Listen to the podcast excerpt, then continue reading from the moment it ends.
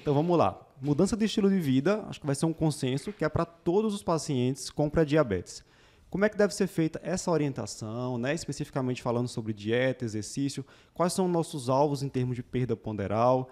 Existem dados também em relação à cirurgia né? Uhum. bariátrica para pré-diabetes. Vamos falar um pouquinho sobre, sobre essa questão da terapia não farmacológica agora.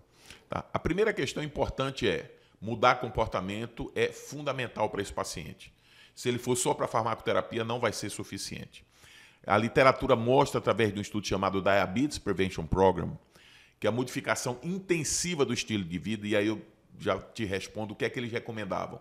Uma perda de pelo menos 7% do peso inicial, 150 minutos de atividade física semanal. Então era, vamos dizer, o core do que eles recomendavam. E para isso, como era um estudo de intervenção, eles disponibilizavam professor de educação física, é, fisioterapeuta, assistente social, enfermeira e, óbvio, médico. Então, esse, eu sempre brinco que eu chamo estudo babá. O uhum. paciente tinha uma babá junto dele o tempo todo. Então, esse grupo, ao longo de aproximadamente, o segmento era de quatro anos, mas o tempo médio foi de dois anos e nove meses, ou coisa parecida. Esse grupo de intervenção sistemática, ele reduziu em 58% a evolução para diabetes. Então, o que é que esse estudo diz, né, Luciano? Uhum. Que modificação comportamental faz sentido. É. A grande bronca é você manter essa modificação a longo prazo. É. Aí a gente vê nos outros estudos também que viram o Luca Red, por exemplo, que teve uma perda maravilhosa no primeiro ano e depois, quando soltou o pessoal, né, tirou essas babagens, como diz aí, aí começa todo mundo a perder esse controle, né? E aí uma coisa importante da gente lembrar é que a intervenção farmacológica no DPP, o melhor resultado, aqueles, aqueles subgrupos de melhor resultado empatam com o, o, a modificação do estilo de vida, né? Não tem nenhuma, ali no DPP, pelo menos no desenho dele, uma intervenção que superou a, a modificação intensiva, né? Tá? Isso que é importante. O nosso grande desafio na prática é conseguir que o paciente tenha essa adesão, né? Essa mudança de estilo de vida. Ah, é o melhor tratamento, mas quantos dos nossos pacientes de fato seguem essas orientações, conseguem essa perda ponderal sem terapia medicamentosa. Eu não sei assim, qual tem sido a experiência do senhor com isso, mas geralmente é um pouco frustrante nesse quesito, né? Ícaro, nos meus 35 anos de vida médica, eu posso constatar uma coisa definitivamente: mudar comportamento é muito complicado. Óbvio, a gente está falando no pré-diabetes. E o que quando eu falo pré-diabetes, eu estou falando do diabético também, uhum, que ele tem que mudar comportamento. E quando eu estou falando de diabetes, estou falando na, na população toda. Se você quer prevenir doença cardiovascular, você tem que mudar comportamento e assim por diante. As pessoas até começam a fazer, mas elas não demoram. Óbvio, existe um grupo, que esse grupo é o de superadesão à modificação comportamental, que esse grupo não precisa nem de médico, nem de ninguém, ele já faz atividade é. física sozinho. Mas a grande massa de pacientes não mantém a longo prazo.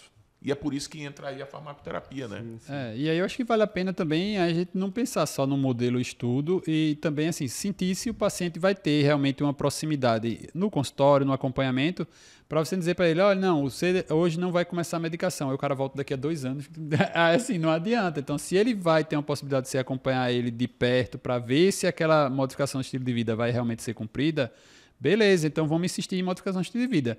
Se você vê que tem uma condição ali que você talvez perca o paciente e não consiga esse acompanhamento, eu acho que esse paciente tem que ter uma intervenção mais precoce. Tem que individualizar, né? Acho que Sim. aí tem que. É, se a gente pensar no pré-diabetes associado à obesidade, certo? Eu acho que, sem dúvida, a cirurgia bariátrica surge como uma boa possibilidade. Né? A gente tem dados mostrando que esses pacientes conseguem reverter para a normoglicemia. Não só não progredir para diabetes, mas é. reverter para a normoglicemia, né?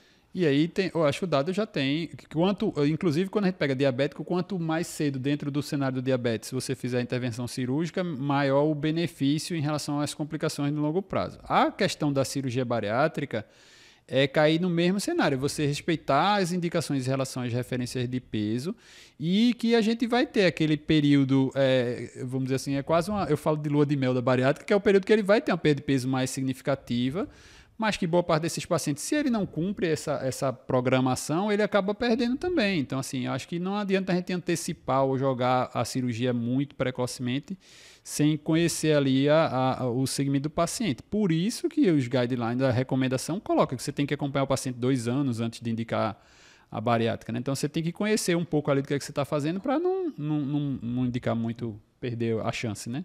E eu tenho uma visão, sabe, Luciano, com, complementando o seguinte: cirurgia bariátrica é ok, Eu sou fã incondicional, eu indico muito, mas não é uma panaceia. Isso. O que a gente vê hoje é paciente com 30 de IMC querendo ir para cirurgia. Eu não estou falando nem pré-diabético, nem uhum. diabético. Então, como se fosse uma varinha de condão que você vai bater na cabeça e o paciente está curado. Não é. A cirurgia, como qualquer cirurgia, tem suas implicações. É uma mudança comportamental obrigatória, porque você muda o trânsito. Isso. Entendeu? Então, a gente tem que ter muito cuidado na indicação. E é como o Luciano disse: você, o, o ideal é que você conheça muito bem o paciente para poder efetivamente indicar. Até porque, Ícaro, é, saindo do comportamento, entre o comportamento e a cirurgia bariátrica, existe farmacoterapia, Isso. que funciona bem. Sim. Por exemplo, a metformina, que é, a, é o fármaco mais usado no mundo todo para prevenção de diabetes, no estudo do DPP reduziu em 31%. Perfeito. Isso. Então, é, aí, entra, aí entra essa, vamos dizer, aí você pegou o paciente, um pré-diabético que tivesse ali obesidade grau 1 e que tivesse lhe aperreando querendo operar. Aí você começou metformina para o paciente, orientou modificação do estilo de vida, dieta, atividade física.